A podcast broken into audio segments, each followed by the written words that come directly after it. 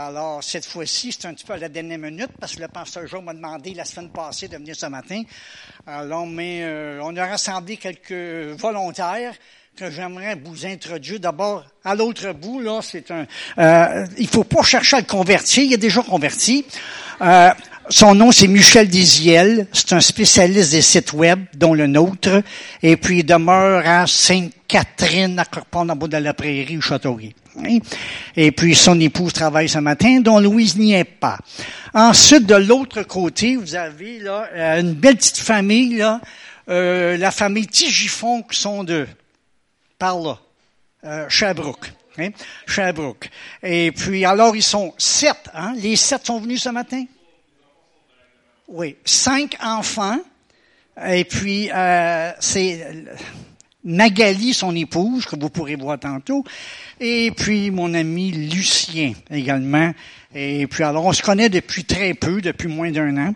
Et puis, euh, eux deux ont écrit quelques livres euh, qui intéressent les papas et la maman.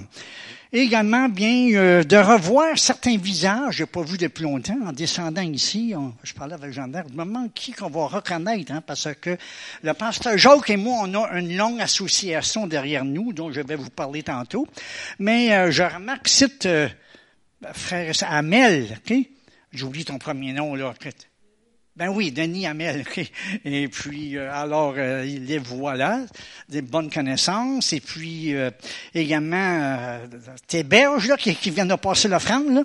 On se date de, on se connaît depuis longtemps, longtemps, bien avant les tapis aidés. Alors, voilà, ok? Alors, chacun de vous autres, on s'est déjà vu, là, avec la maturité, on change de visage, de physionomie.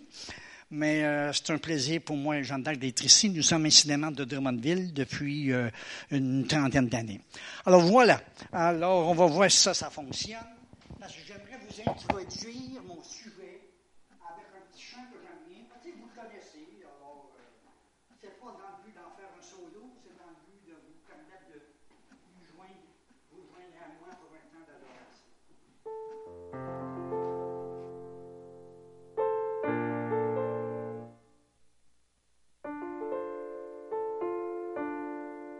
Dites-moi, c'est les vieux, les vieux pianos là, qui jouent comme.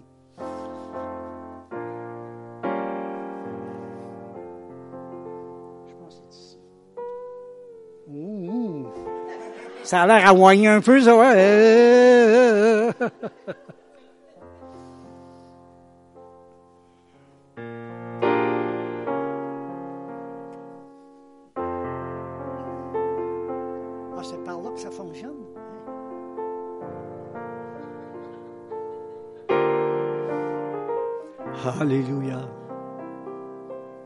Petit peu de volume là-dessus? J'ai un petit peu, là, oui.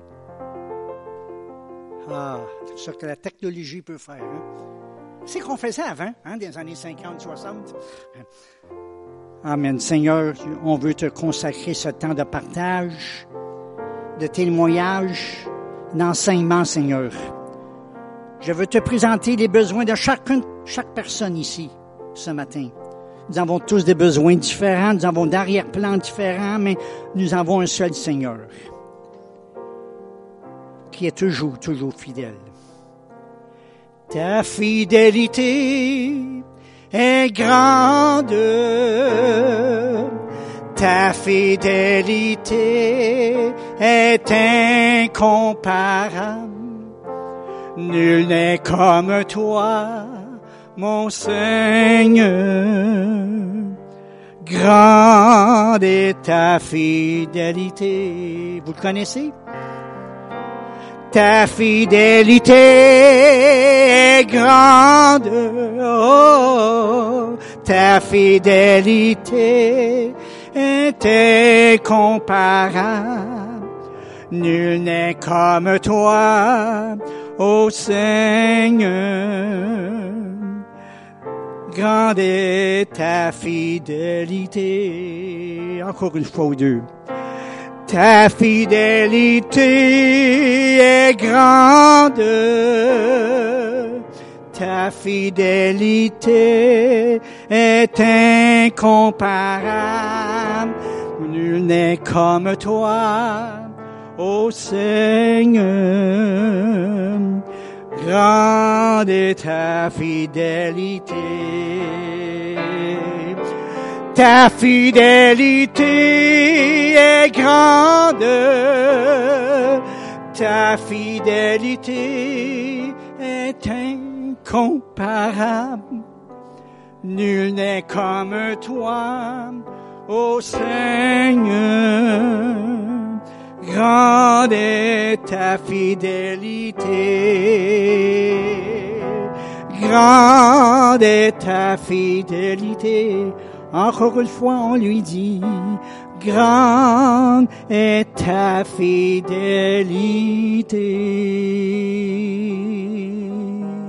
Comme nous dit l'Écriture, même lorsque nous sommes infidèles, lui demeure fidèle. Il ne peut pas agir contraire à sa nature. Il est fidèle en tout et partout. Merci Seigneur. Amen. Alléluia.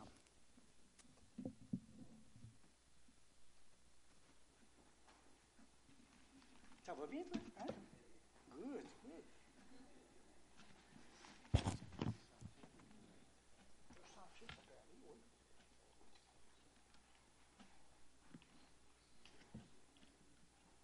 Oui. je parle de lui, hein? OK.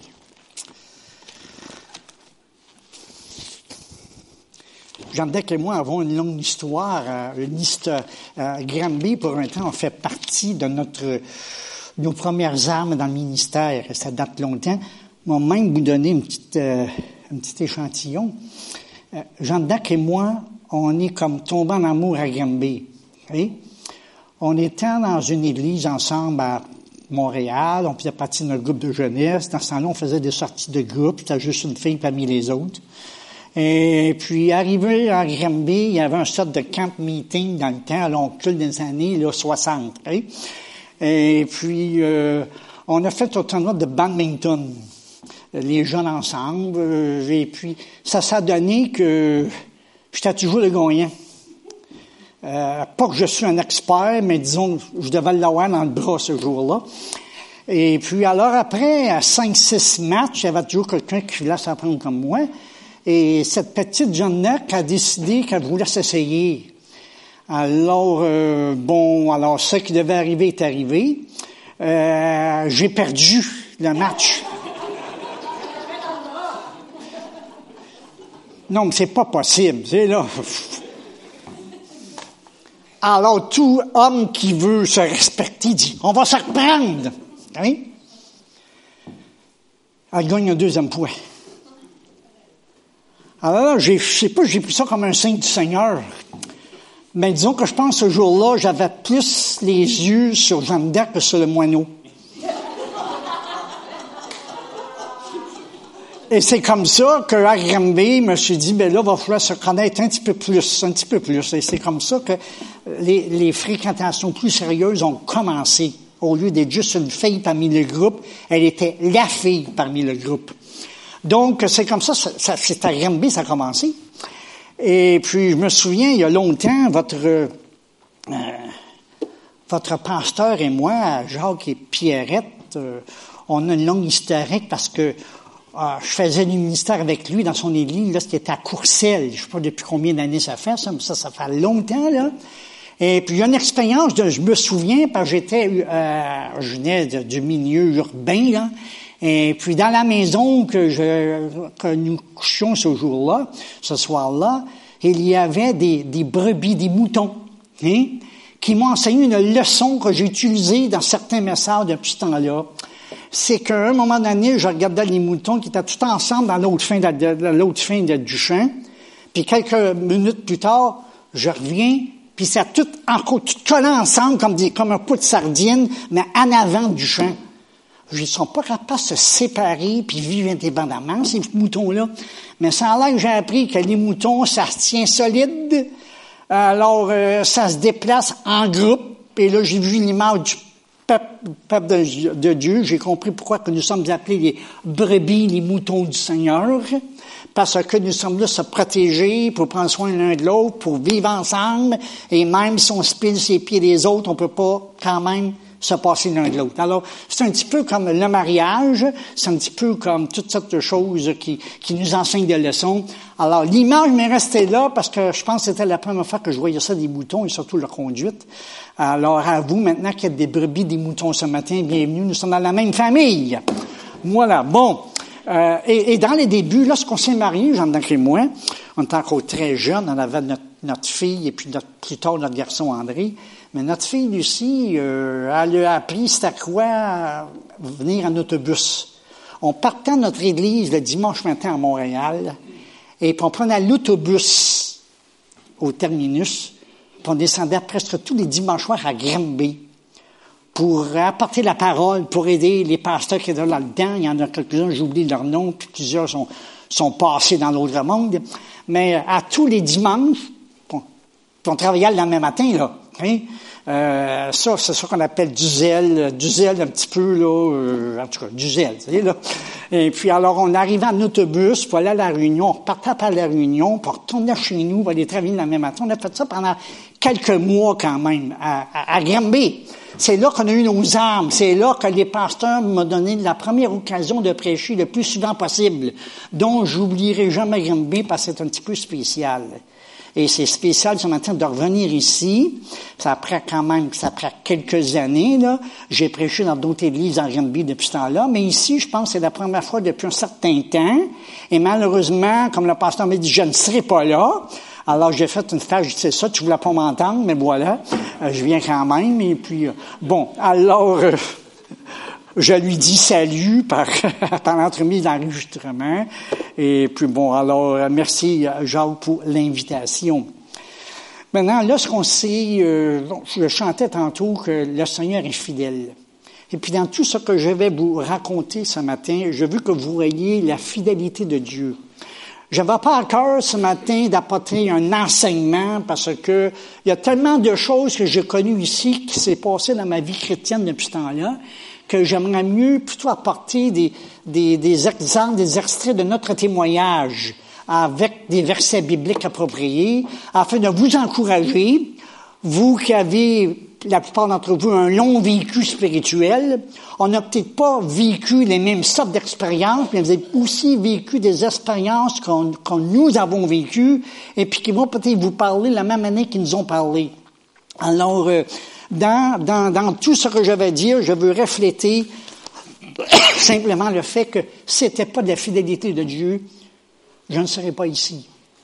Et si c'était pas de la fidélité de Dieu, probablement que vous ne seriez pas ici non plus, dans bien des cas. Et si on avait un témoignage à parler simplement sur la fidélité de Dieu ce matin, nous pourrions avoir une réunion seulement de témoignages ou que dans les moments de difficulté, dans les moments de, de, de, de, pas seulement de difficulté, dans les moments d'indécision, dans les remises en question, Dieu se manifestait avec sa fidélité. Ta fidélité est grande, Seigneur. Grande est ta fidélité. Et lorsqu'on s'est mariés, Jean-Dac et moi, euh, avant notre mariage, on a décidé que euh, de prendre un verset dans la Bible qui allait devenir notre raison de vie, notre slogan, notre, notre thème de vie. Et puis on a toujours été fidèle à ce texte-là depuis ce temps-là, ce qui explique aussi la fidélité de Dieu. Puis on a pris le texte qu'on a appris par cœur plusieurs fois depuis ce temps-là, mais Josué chapitre 1 et le verset 8. Et c'est ce, ce verset-là qui, qui a formé notre marche chrétienne, qui, a, euh, qui nous a orientés dans la bonne direction. Un verset sur lequel nous n'avons jamais dévié de la route. Et même dans les moments les plus difficiles, c'est ce verset-là qui nous ramenait à notre engagement, à notre motivation. C'est quand que le Seigneur dit à, à, Josué, ben là, Moïse, mon serviteur est mort, c'est à ton tour à prendre le relais et amener ce peuple-là plus loin. Et puis il lui a dit, qu'est-ce qu'il devait faire pour amener ce groupe-là plus loin? Et puis voici ce que le Seigneur a dit, que ce livre de la loi ne s'éloigne point de ta bouche. Dans ce temps-là, c'est important que ça devienne des paroles, parce que le livre n'était pas écrit comme il est écrit aujourd'hui. Alors, il fallait qu'ils l'apprennent. Il fallait qu'ils l'apprennent dans leur cœur et le réciter à leurs enfants. Que ce livre de la loi ne s'éloigne pas de ta bouche, mais dites-le jour et nuit pour agir fidèlement selon tout ce qui est écrit. Car c'est alors que tu auras du succès dans tes entreprises. Et c'est alors que tu réussiras. Ne t'ai-je pas donné cet ordre, fortifie-toi et prends courage? Ne t'effraie point, ne t'épouvante point, car l'Éternel ton Dieu est avec toi dans tout ce que tu entreprendras. Et on me dit que ce verset-là, prends courage, fortifie-toi, ne t'effraie point, revient 365 fois dans la Bible. Parce qu'à chaque jour, nous avons besoin d'entendre les paroles du Seigneur qui nous réconfortent et qui nous donnent le courage nécessaire pour vivre, comme on dit, un jour à la fois. Donc, euh, il y a plusieurs choses que vous et moi avons entrepris depuis ce temps-là. Parce que la Bible dit, c'est alors que tu réussiras dans tes entreprises. Euh, élever des enfants, c'est une entreprise. Vous êtes d'accord? En tout cas, avec les nôtres, c'est une entreprise. Hein? Euh, hey, tenir son mariage dans la solidité, c'est une entreprise. Fonder une famille, rester en amour avec ton conjoint, ta conjointe depuis 53 ans, c'est toute une entreprise. Je dirais aux différents pasteurs que je rencontre que garder une église intacte, c'est une entreprise. Le travail que tu as, le commerce que vous avez, c'est une entreprise. Et le Seigneur dit, je te bénirai, prospérer dans toutes tes entreprises. Alors tu as entrepris quelque chose qui maintenant a besoin de la parole de Dieu pour agir fidèlement si tu veux réussir dans ce que Dieu t'a mis à cœur de faire. Alors, dans n'importe quoi, c'est alors que tu auras du succès quand tu vas t'accrocher à la parole de Dieu. Il n'y a rien de plus important pour moi. Là, je vais faire une déviation, je ne vais pas prévu faire.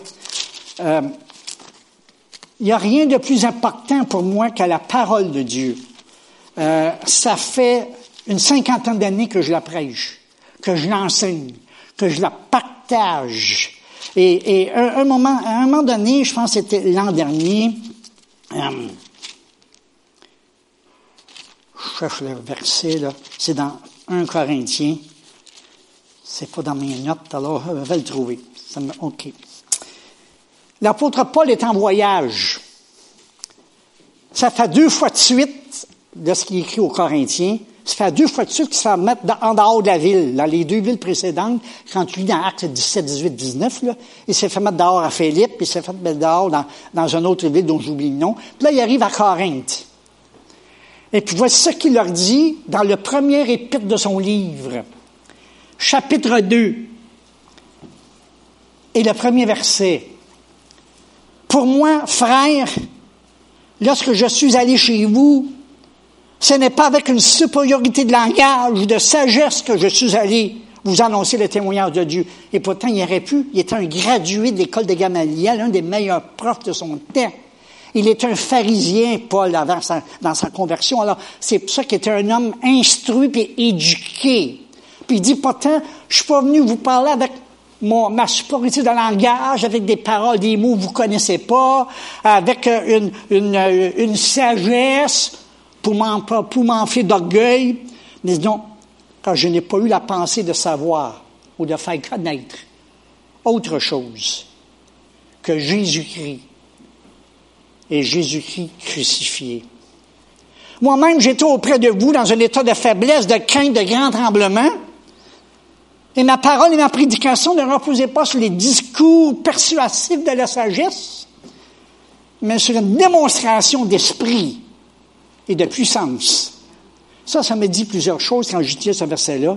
C'est que la parole parlée sans démonstration, c'est pas fort fort.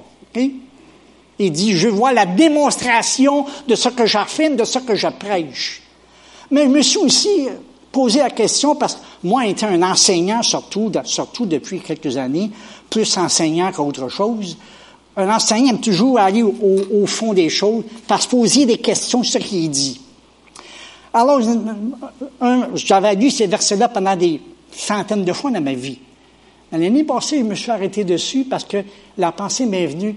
Comment se fait que l'apôtre Paul, instruit, qui écrit la moitié du Nouveau Testament, qui a fondé des églises, qui établit des anciens un peu partout, comment se fait-il qu'il arrive dans une ville avec crainte et tremblement? me semble que pas possible. Son expérience doit, doit, l'avoir sorti du trou, euh, son expérience, son intelligence. Pourquoi est-ce qu'il était là avec crainte et tremblement?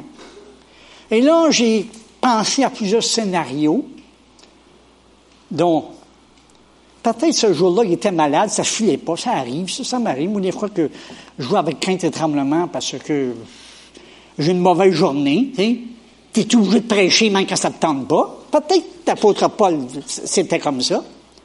Ou peut-être qu'il était indisposé il était, il aurait préféré être ailleurs. Ça faisait deux fois que ça se mettait dehors de, la ville. Puis là, ben, il arrive un petit peu euh, embarrassé à Corinthe, puis du coup, il me fait mettre dehors encore. Quel sorte de témoignage j'aurais? Tous ces scénarios-là me venaient dans l'idée, pourquoi est-ce que Paul était dans la crainte et dans le tremblement? C'était pas à cause d'un manque d'expérience. C'était pas parce qu'il savait pas quoi dire. Sûrement, il y avait une autre raison derrière ça. Et là, la pensée m'est venue bien, ils ne voulaient pas seulement prêcher la parole sans démonstration. Ils voulaient que la démonstration suive hein, ce qu'ils disaient. Hein.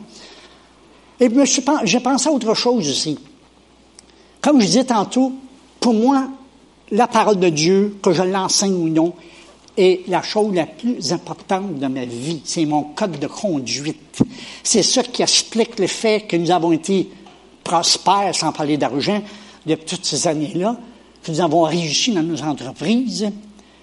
Parce que parler du Seigneur et de la parole, c'est pas comme parler de politique ou de sport. Oui? Je pourrais, on pourrait prendre un café ensemble. Vous voulez parler de politique? Pas de problème. Vous voulez parler de sport? Pas de problème, surtout lorsqu'il est question du Canadien et leur saison pourrite. Pas de problème. Oui? Ma femme pourrait parler avec d'autres dames dans la mode, les nouvelles choses qui viennent d'arriver, où sont les meilleures aubaines et tout ça, parce que ce sont des sujets sur lesquels nous donnons des opinions. Hein? La politique, c'est une opinion.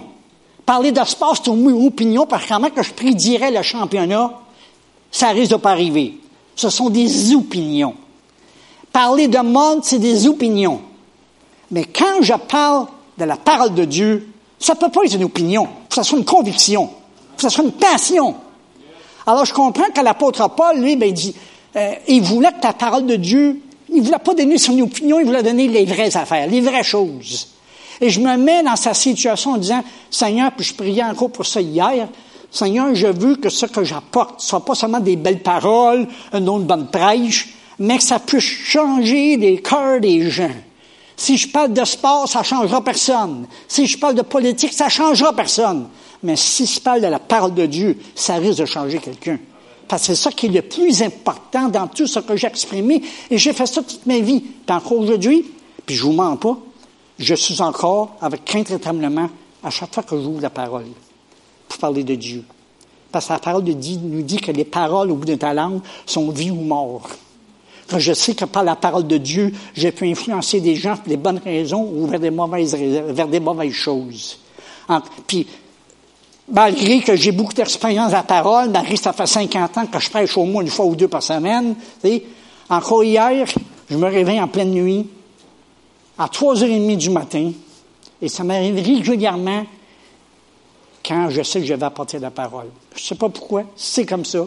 Je pense que le Seigneur veut que je me confie plus en lui. Puis là, je commence à me promener dans la cuisine, là, et puis, euh, je dirais pas que j'avais crainte et tremblement, mais je dirais que j'avais des tremblements, en tout cas.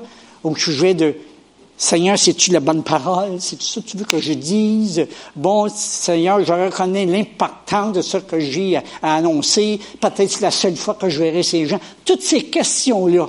Hein? Alors, je comprends l'apôtre Paul d'être avec crainte et tremblement. Ça m'arrive à chaque fois que je suis sur le point de prêcher. Alors, je comprends qu'on ne peut pas se fier sur notre grand art oratoire et tout cela. Parce que la parole de Dieu a le pouvoir de changer les vies. Alors, c'est pour ça que la parole de Dieu, pour moi, est tellement est tellement importante. Parce que je vais vous dire une chose que j'ai appris, et probablement vous l'avez appris aussi. Euh, les jeunes peut-être le savent moins, les nouveaux convertis pensent que la vie chrétienne est remplie de roses à bonne senteur pour le reste de leur vie. Hein. On n'est pas obligé de décourager tout de suite, là. Mais après tant d'années, je peux vous dire que faut en prendre par laisser un petit peu de ça. Parce que lorsqu'on devient chrétien, c'est pas seulement le commencement du bonheur, c'est également le commencement des leçons que le Seigneur veut nous montrer pour que notre entreprise puisse réussir. Alors, il viendra des moments où, malheureusement, si vous êtes jeune, comprenez-moi bien, puis vous qui êtes plus âgés euh, aussi, il viendra des moments où que tu te demanderas où est Dieu? Est-ce que ces paroles, ces promesses sont encore pertinentes et importantes aujourd'hui? Euh, les jeunes pensent qu'ils savent tout. J'ai bien aimé un texte que j'ai lu dernièrement hein, qui disait que les jeunes sont plus rapides, mais les plus âgés connaissent le chemin.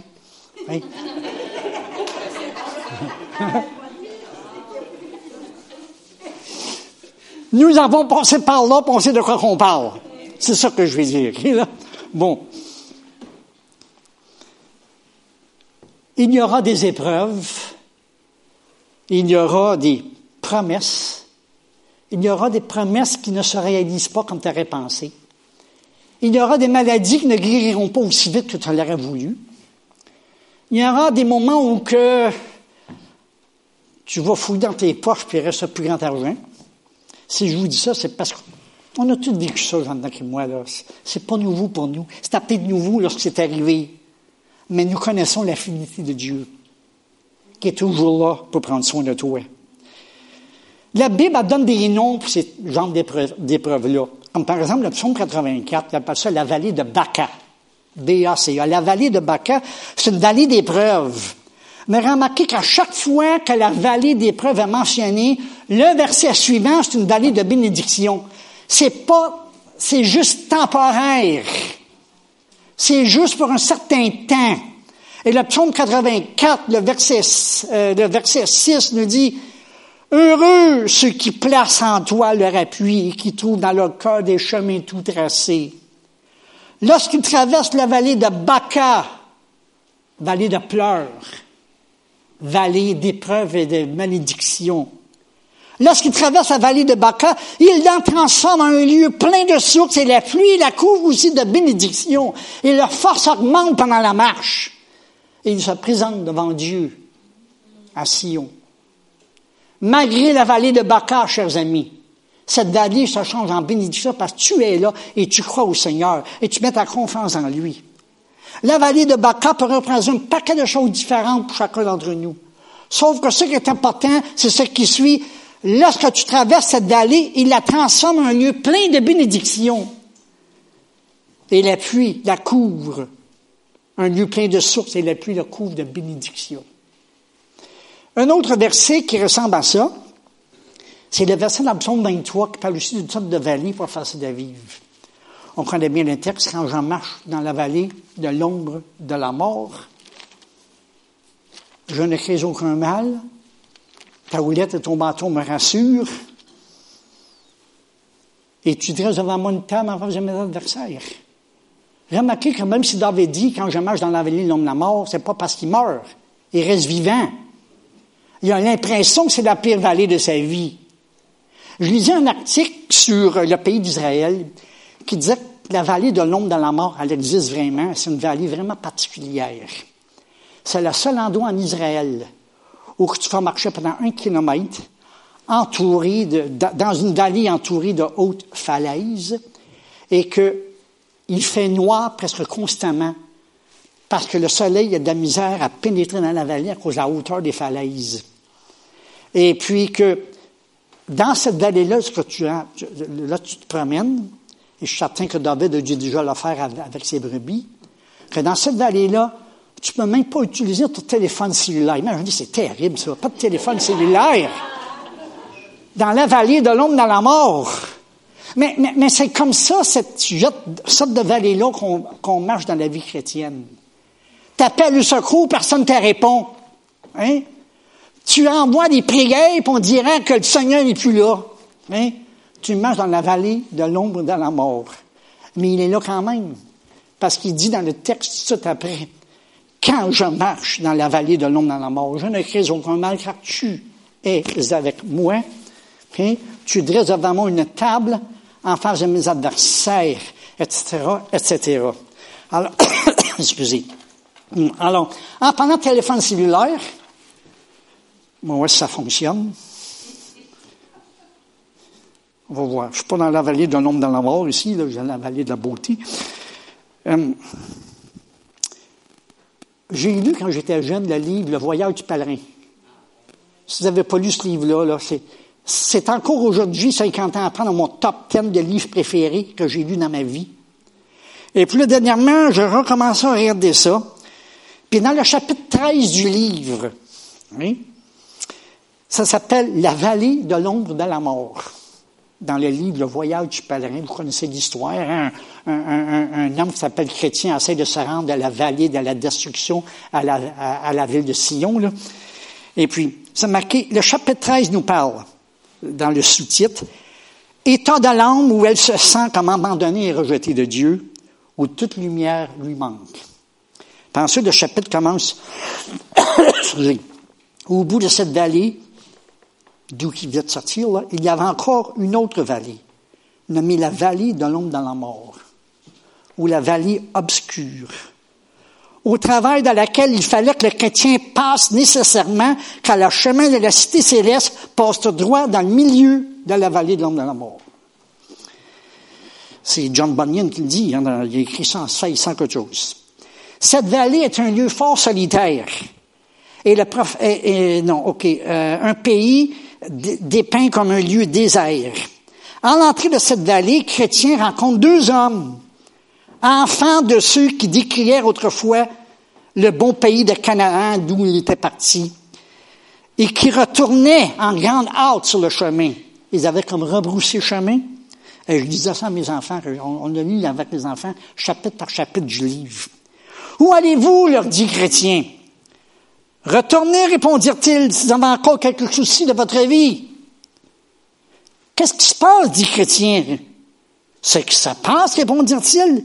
Nous sommes allés aussi loin qu'il est possible dans le chemin où que tu t'apprêtes à passer, mais nous avons manqué d'y laisser notre vie. Alors, on rebrousse ce chemin. Qu'est-ce que donc qui vous est arrivé? demanda le chrétien. Qu'avez-vous vu? Oh, la vallée obscure elle-même, n'est-ce pas suffisant? D'épaisses ténèbres y de toutes parts. On y aperçoit que des dragons sortis de l'abîme. On y entend sans cesse des gémissements, des hurlements, comme des gens encablés sur de pesantes chaînes. En un mot chrétien, retourne de bord, c'est un lieu dangereux et horrible. Et le chrétien de répondre, je ne peux encore voir autre chose en tout ceci, sinon que c'est le chemin par lequel je dois passer pour parvenir au terme de mon voyage etc. Un merveilleux livre. Mais ça nous décrit vraiment les choses par lesquelles parfois on n'a pas le choix. Nous devons passer par là.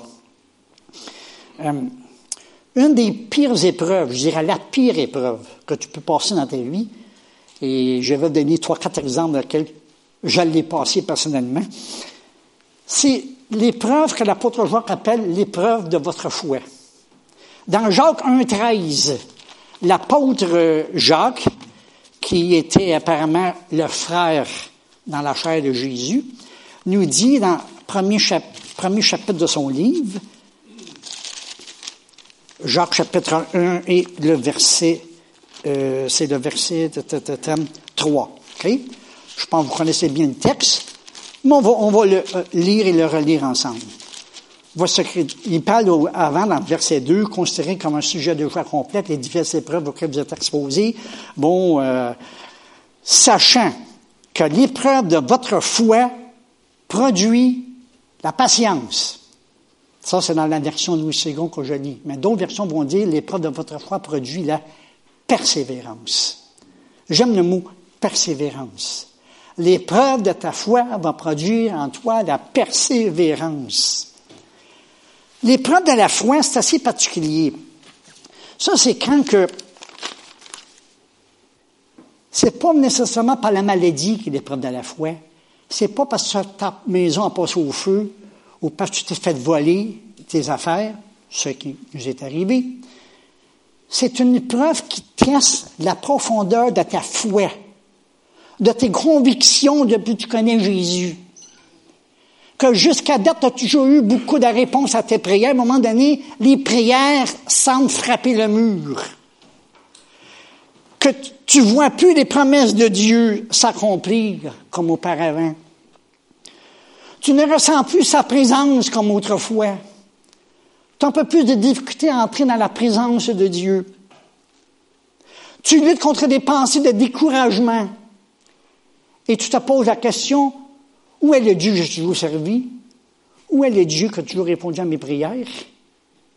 C'est un test au sujet de ton appel et de ton mandat, où quand tu remets en question les choses que Dieu avait mises sur ton cœur. Tu te poses des questions sur l'amour de Dieu, les intentions de Dieu, le silence de Dieu envers toi. Je ne sais pas si je suis le seul à qui c'est arrivé, là, mais en tout cas, je vous explique un peu comment c'est arrivé. Qu'est-ce qu'on a vécu? L'épreuve de ta foi est le plus gros test de ta vie chrétienne. Et c'est une vallée par laquelle il y a de fortes chances que tu passes dedans pour aller plus loin. Je vais vous donner quelques exemples. C'est arrivé à Élie, le prophète. Hein? Tu sais, Élie, là, qui avait fait descendre le feu du ciel, ils ont tué 400 prophètes de Baal, ils ont éliminé quasiment l'idolâtrie dans le pays. Le lendemain, il entendit que la reine est après lui, il sauve dans une caverne. Puis là, il dit, je suis le seul qui sert le Seigneur dans ce pays-là. C'est une gang de pécheurs. Enlève-moi la vie, dit-il. Parce que ça ne sert à rien pour moi de continuer à exister.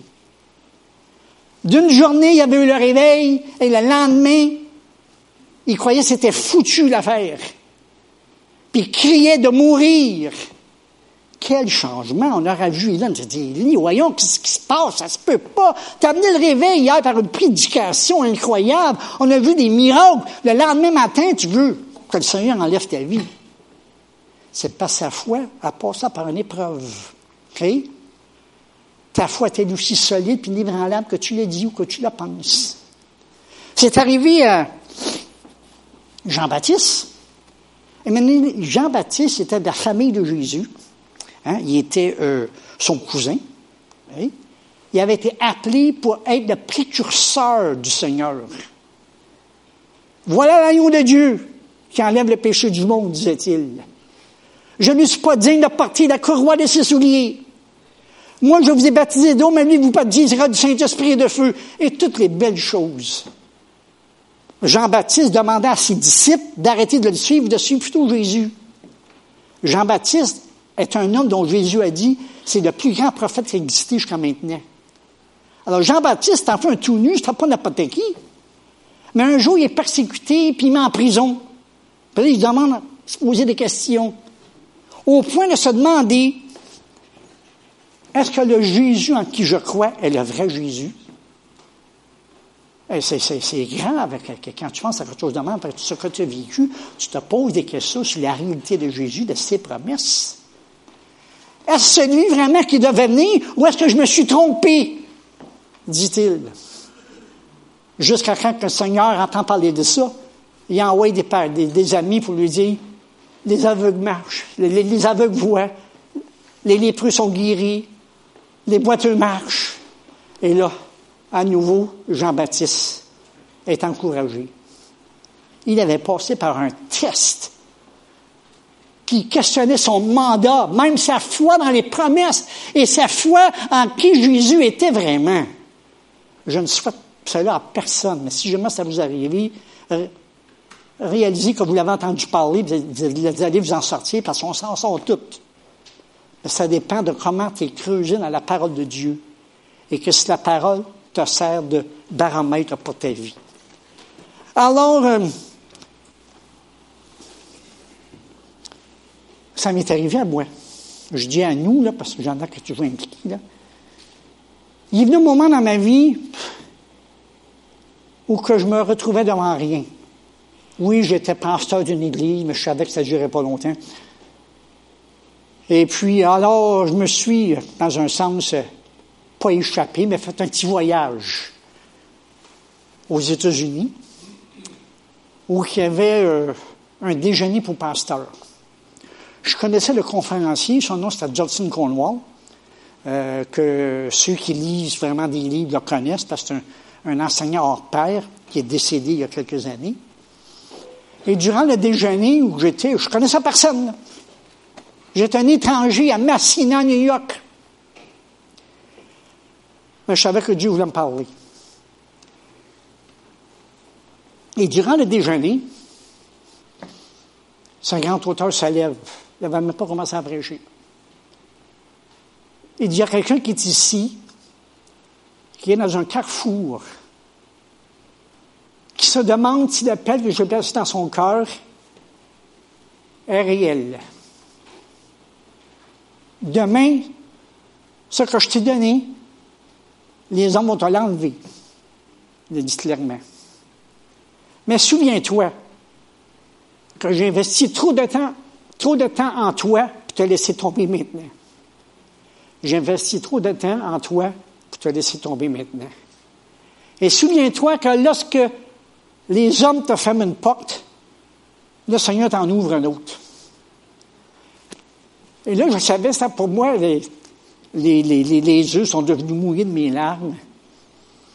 Ça ne pouvait pas être plus fort et plus direct qu'à travers ce test de l'épreuve de ma foi, que le Seigneur avait encore quelque chose à dire. Je suis toujours dans l'émotion quand j'en parle, c'est tellement réel, si vécu. Ça fait partie de mon vivant. Ce jour-là, j'ai relevé la tête, j'ai repris courage, puis effectivement, dans l'espace d'une semaine ou deux, la porte qui m'était ouverte était de loin supérieure à celle qui venait, à se fermer. Parce que le Seigneur est toujours fidèle. Toujours fidèle. Le Seigneur ne change pas d'idée à ton sujet. Le Seigneur ne change pas d'idée comparé à toi. S'il te donné des outils, il ne te les enlèvera pas. S'il t'a donné le salut, il ne veut pas te l'enlever. S'il t'a donné la paix de l'âme, il ne veut pas te l'arracher. S'il a donné une vision dans ton cœur, s'il a mis dans ta vie une vision, entreprendre quelque chose, c'est sa vision, il ne te l'enlèvera pas. Parce qu'il est fidèle. Fidèle. Quelques années plus tard, je dirigeais les chants, la louange dans une église, c'était un grand ralliement à Rosemère à ce temps-là. Et puis, euh, je reçois un papier hein, pendant que j'animais les louanges. Et puis, euh, je ne l'ai pas regardé tout de suite parce que je me suis dit, ben, c'est une annonce là, qui euh, veut dire que les phares de quelqu'un dans son auto se restent ouverts, quelque chose comme ça, ou une annonce qui veut que je fasse, là, c'est là. Je veux pas le laisser distraire par des petits papiers, là pendant que j'allais dans louange, puis c'était bon ce soir-là, me semble. En tout cas, c'était quelque chose de très fortifiant. Mais là, durant que les gens louaient Dieu librement, je prends le temps de le regarder, et c'est marqué, ta fille vient d'entrer d'urgence à l'hôpital. Il faudra la voir à l'hôpital Saint-Luc tout de suite. Elle aurait apparemment un anévrisme au cerveau. Alors, je demande aux gens, je leur ai dit, il faut que j'en ai mon pacte. Notre fille est en résidence à l'hôpital. Il faut partir pour aller voir ce qui se passe. J'ai demandé aux gens de prier. La réunion continue. Je ne sais pas avec qui, mais elle a continué. Et nous sommes allés à l'hôpital Saint-Luc, à Montréal.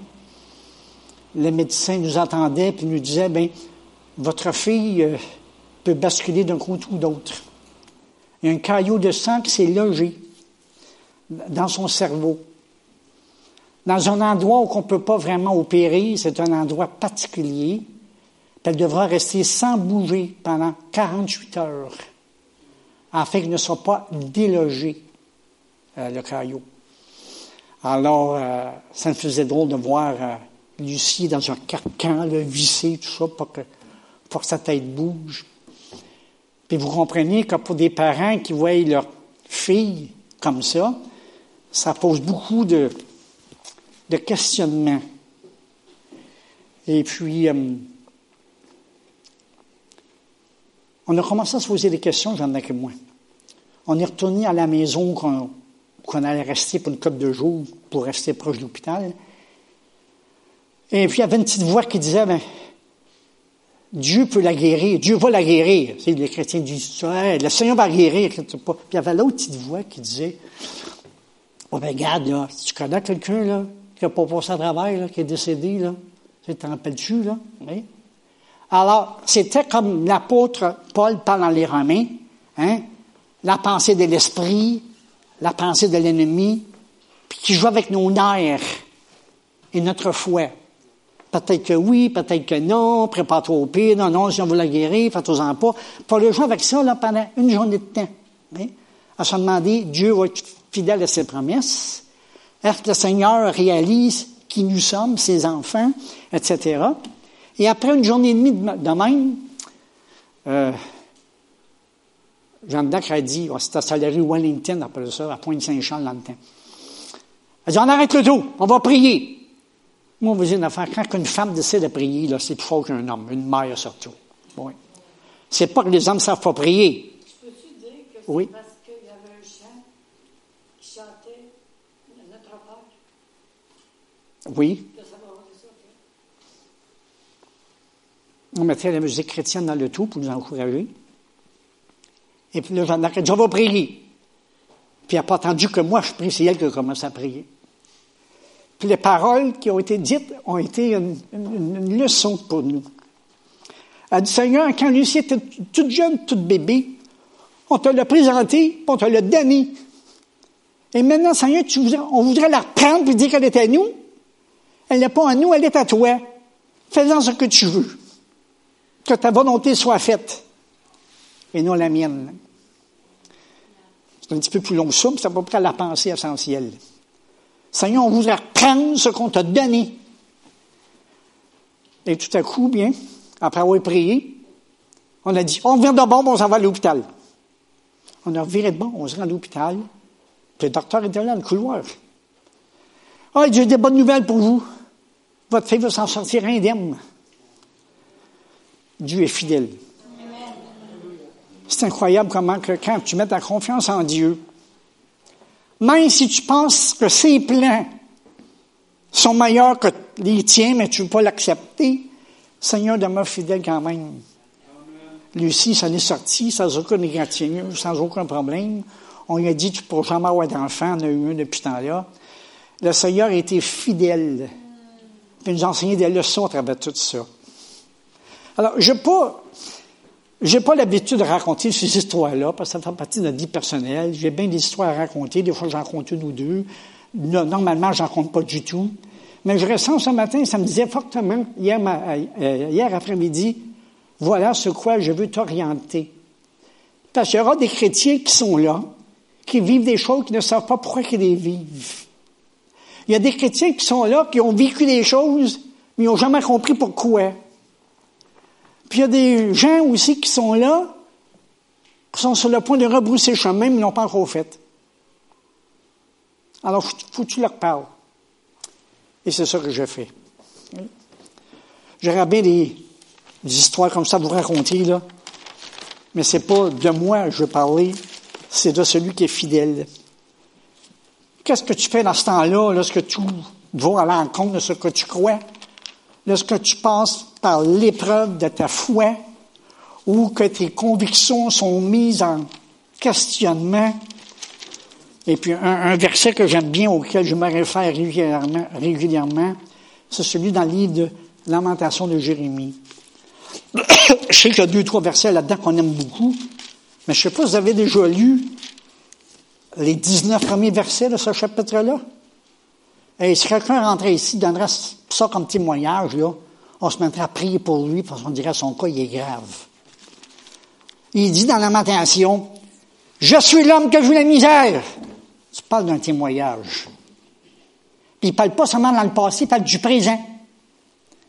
Il, est, il a fermé mon chemin, il a détruit mes sentiers, il a été pour moi un ours en embuscade. Il a détourné mes voies, il m'a déchiré en parlant du Seigneur. Je suis pour tout le peuple un sujet de raillerie, dans le verset 14.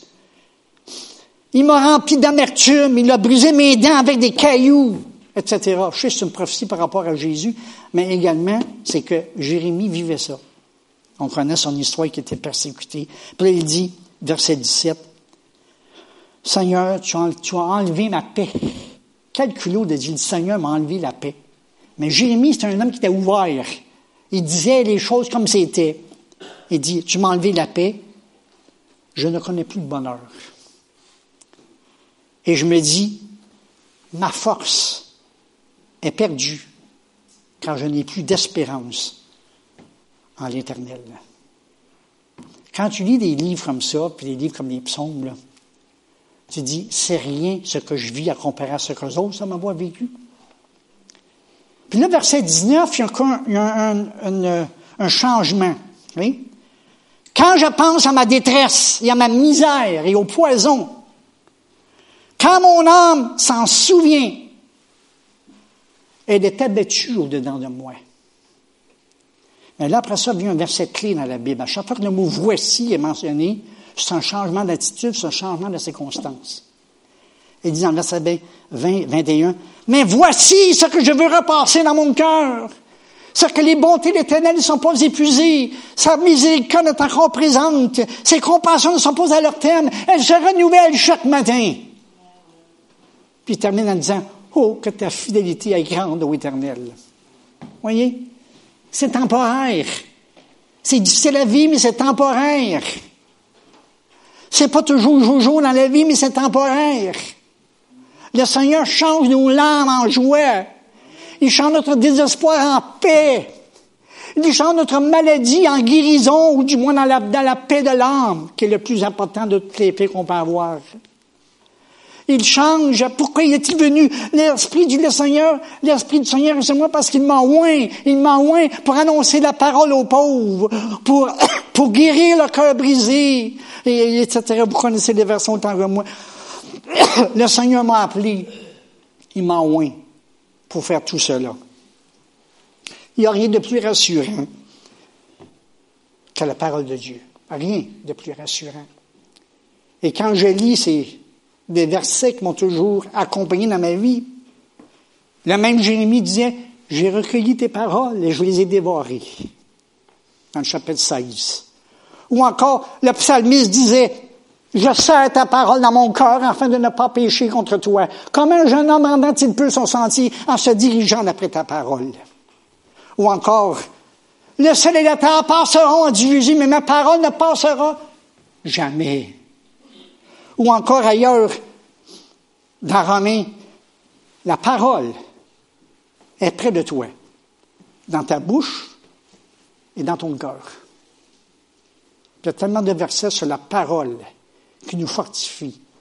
Parce que toute chose va passer en incluant tes épreuves, mais la parole de Dieu ne, ne, ne passera jamais, elle sera toujours là les promesses qu'il a déclarées, les, versets qui sont dans l'Écriture, c'est pas là pour rien, c'est pas là par hasard, c'est pas là parce que le prophète il voulait remplir un espace vide. Hein. C'était quelque chose de particulier. Maintenant, avant d'arriver à la, à la fin, j'aimerais conclure par une illustration que j'utilise souvent dans les moments quand c'est temps de faire un appel, que ce soit un appel pour les chrétiens ou non. Et voici ce que je leur dis. Donner son cœur à Jésus, bien, voici comment je vous l'explique. Donner sa vie, son avenir. Hein, on donne la vie à Jésus, bon, on ne veut pas donner notre avenir. On lui donne ce qui ne fait pas notre affaire, mais on ne veut pas lui donner le reste. Seigneur, enlève tout ce qui fait défaut en moi, mais j'aime mieux contrôler ma vie. Alors, quand tu donnes ton avenir au Seigneur, c'est comme une page blanche. Tu offres la page et le Seigneur te dit, signe ton nom en bas. Je m'occupe du reste. Le contrat, là, c'est moi qui l'écris. Signe en bas, Fais-moi confiance. Et il y a à peu près trois ans de ça, j'étais dans un monastère catholique avec un autre frère. Vient le temps de faire l'appel. On utilise cette illustration-là. pendant qu'on racontait ça, il y a un homme qui se lève et dit Je veux signer tout de suite. Puis il nous signer sur Il nous signer. Il y en a 14 autres qui l'ont suivi, qui voulaient signer la feuille. Hein? Ils avaient compris que donner sa vie à Jésus, c'est pas selon tes conditions, mais les siennes. Donner sa vie à Jésus, donner ton avenir à Jésus, et même si je suis chrétien, et vous l'êtes aussi, on a toujours besoin de renouveler notre engagement. Comme tu renouvelles tes vues de mariage. Hein? Il y a des choses qu'on a négligées dans notre vie dans le passé. Il y a des choses qui sont pas allées comme on voudrait, puis des fois on en veut un petit peu à Dieu, puis on en veut un petit peu aux circonstances, puis on en veut à des gens qui ont mis des, qui ont mis des embûches sur notre chemin. Tu as besoin de faire un grand nettoyage. Ressortir ta page blanche. Je dis, Seigneur, je m'engage encore avec toi. Et c'est ça que je vous demande de faire ce matin. N'importe ta situation, n'importe ce que tu vis, le Seigneur te demande de lui faire confiance. De lui faire confiance. Non pas lui dire, Seigneur, montre-moi ce que tu veux que je fasse, puis je vais l'endosser. Non, le contraire. Endosse ce que le Seigneur prépare pour toi, même si tu ne sais pas c'est quoi. Hein? Abraham, par la foi, parti pour aller dans un pays qu'il ne connaissait pas. Puis il y a tellement d'histoires dans la Bible, des histoires de foi. Ça nous fascine pour dire, waouh, j'aimerais savoir cette telle foi-là. Mais oui, mais c'est possible. La foi et dans ton cœur, tu as un dépôt de foi qui te permet de croire que Jésus peut tout accomplir. Alors, ce matin, quand j'arrive à la fin de ce que je voulais vous partager, j'aimerais vous dire, voici ce que je veux repasser dans mon cœur. Je termine par un dernier verset parce que ça aussi, c'était pas prévu, mais hum, il me semble ça me dit que je devrais rajouter ça comme exemple. Quand je vous disais qu'on vit parfois des moments de, je pense c'est dans Job, chapitre 4. Et ça, ça m'est arrivé cette année, là. Je peux avoir 52 ans, 3 ans d'expérience dans le Seigneur. Je peux avoir prêché plusieurs milliers de messages. Il y a des fois, ça te tente plus. Carrément, que tu, j'ai dit ça, j'ai dit, j'ai raconté mon témoignage dans un certain milieu il n'y a pas longtemps, euh, cette année. Puis il y a deux personnes qui viennent me après la réunion parce qu'on vient d'arrière-plans différents. Puis ils me disent, on n'est pas d'accord avec toi. Un chrétien qui a des pensées de même, là, il est mieux de checker sa relation avec Dieu.